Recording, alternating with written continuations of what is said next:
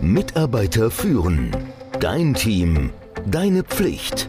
Der Podcast für Antreiber, Macher, Menschenkenner, Widerstandskämpfer und Zuhörer. Der Podcast von und mit Kai Beuth, dem Experten für das Thema Führung. Eine schwierige Frage, die man sich von Zeit zu Zeit als Führungskraft stellen muss, ist, wie manage ich einen Mitarbeiter, dessen Performance oder dessen Leistungsstand nicht gerade da ist, wo man sich das wünscht. Das passiert von Zeit zu Zeit. Das erste ist natürlich immer ganz wichtig, das festzustellen. Und dann musst du, wie es so schön heißt, Stellung beziehen. Ich glaube, dass jede als schlecht wahrgenommene Leistung mit einem Mitarbeiter mit einem Coaching-Gespräch beginnen muss. Lass mich dir mal ein Beispiel geben. Du könntest einen Mitarbeiter haben, der ein hohes Anspruchsdenken hat und er hat das Gefühl, dass er immer unglaublich viel leistet und er macht auch den Eindruck, dass er relativ überarbeitet ist. Dabei teilt er gerne aus, dass die Kollegen, die hätten es ja viel einfacher. Er muss immer die schweren Sachen machen. Nun haben wir ja gerade die Urlaubszeit im Anmarsch. Und könnte man folgendes Beispiel konstruieren. Der Mitarbeiter, der stellt sehr häufig Urlaubsanträge, eher kleinere, und seltsamerweise immer zum gleichen Zeitpunkt, wenn die Kollegen auch den Urlaubsantrag stellen. Wenn du dann in einem der seltenen Fälle diese Freistellung, diesen Urlaub nicht genehmigen möchtest, dann wird oft argumentiert, ja, Entschuldigung, wofür bist du denn da? Ich meine, mal ganz im Ernst, es liegt in deiner Verantwortung, dafür zu sorgen, dass eine angemessene Abdeckung da ist. Also, dass die Arbeit gemacht werden kann. Das stimmt, indem du diesen Urlaub nicht genehmigst, hast du das ja auch gemacht. Kannst ja eine Alternative anbieten. Andere Möglichkeit ist, dieser Mitarbeiter verlässt das Büro immer früher und zwar ohne um Erlaubnis zu fragen.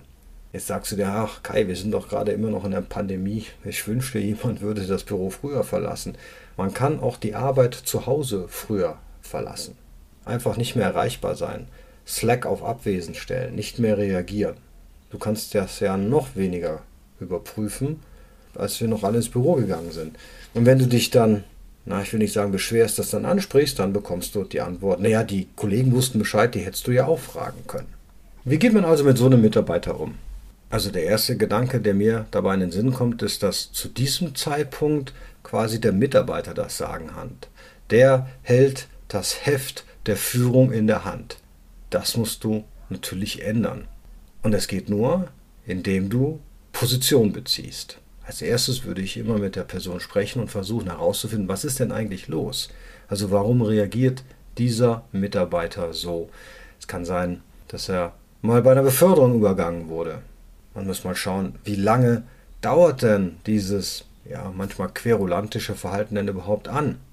Gibt es irgendeine Quelle eines Unglücks, die du identifizieren kannst? Auf jeden Fall mit der Person zu reden und dieser Person zu zeigen, dass du dich, naja, zumindest mal interessierst, das alleine, das kann schon das Problem lösen. Wenn sich allerdings nichts ändert, dann wiederum musst du unmissverständlich sagen, dass du das Verhalten nicht akzeptabel findest und dass du erwartest, dass es sich ändert. Hierbei ist allerdings sehr wichtig, dass du einen Plan erstellen musst, was sich genau ändern muss. Also zu sagen, ich bin nicht zufrieden damit, dass ich dich tagsüber nicht erreiche und ich wünsche, dass ich dich ab sofort immer zur Verfügung habe, das reicht nicht. Du musst allerdings auch bereit sein, soll ich sagen, ja, mehr Maßnahmen zu ergreifen, ja, bis hin zu einer disziplinarischen Maßnahme. Da gibt es verschiedene Phasen, wie man vorgehen kann. Ich nenne das mal Eskalationsstufen, also Reaktionen auf wiederholtes, zum Beispiel Nicht-Liefern von Aufgaben, Reißen von Deadlines, Dinge einfach nicht so zu machen, wie du das erwartet hast. Das erste ist, hatte ich schon gesagt, du äußerst eine klare Erwartungshaltung. Man kann das auch im Teammeeting machen, damit allen klar ist, was du erwartest.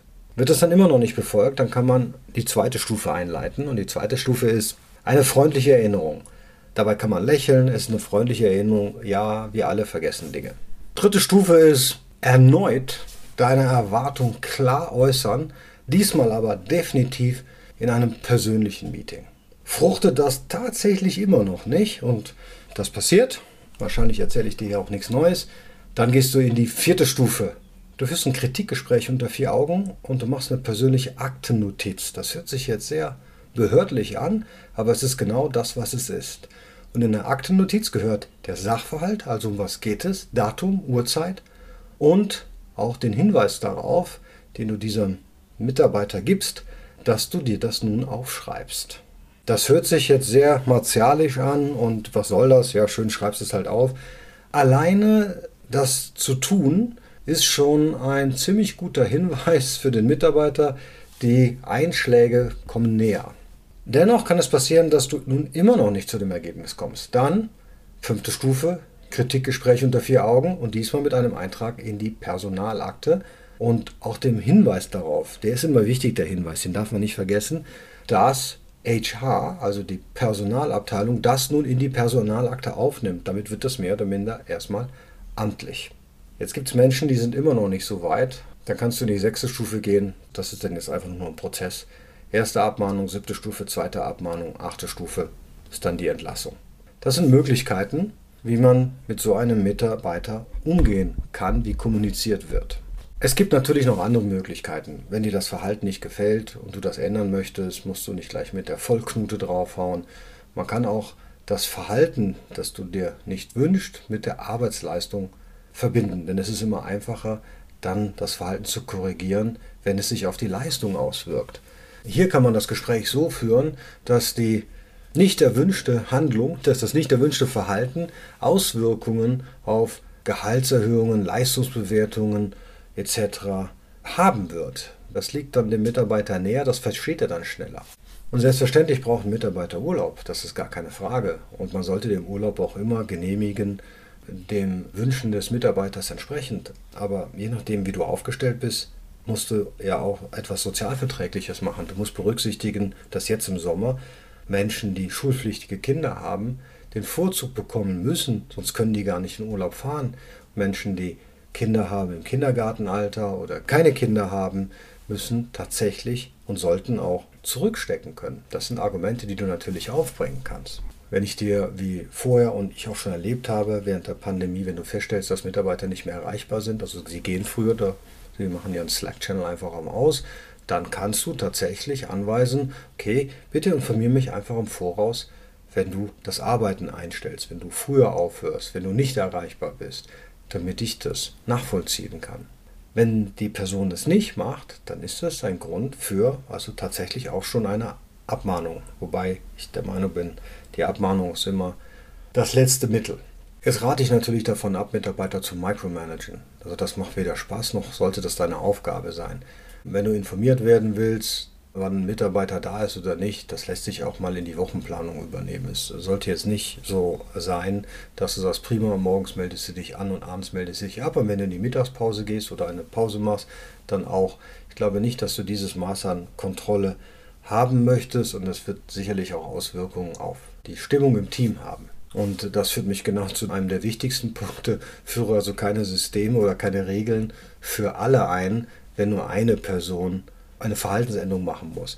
Der beste Weg zur Umsetzung einer neuen Idee ist also dann dein Team daran zu beteiligen und wenn denn alle daran teilhaben sollen, auch alle mit entscheiden zu lassen. Also ich würde jetzt nicht sagen, wow, so eine Person kommt morgens immer zu spät zum Meeting, alle müssen jetzt immer fünf Minuten vorher da sein. Das hier waren nur ein paar Beispiele, wie man eine Verhaltensänderung herbeiführen kann, wie man einen Mitarbeiter überzeugen oder tatsächlich auch zwingen kann, sein Verhalten zu ändern. Wenn du mehr Informationen dazu haben möchtest, gar kein Problem.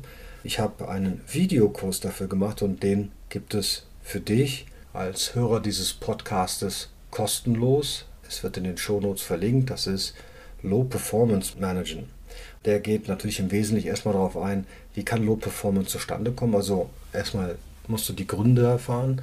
Da gibt es ein paar Beispiele und anschließend welchen Beitrag kannst du dazu leisten, dass die Low-Performance abgestellt wird? Was musst du tun bis hin zur letzten Konsequenz der Abmahnung?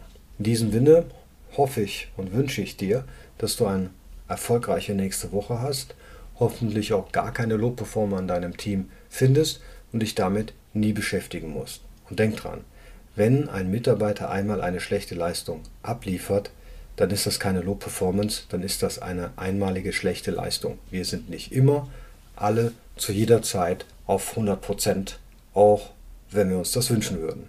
Ciao. Mitarbeiter führen. Dein Team. Deine Pflicht.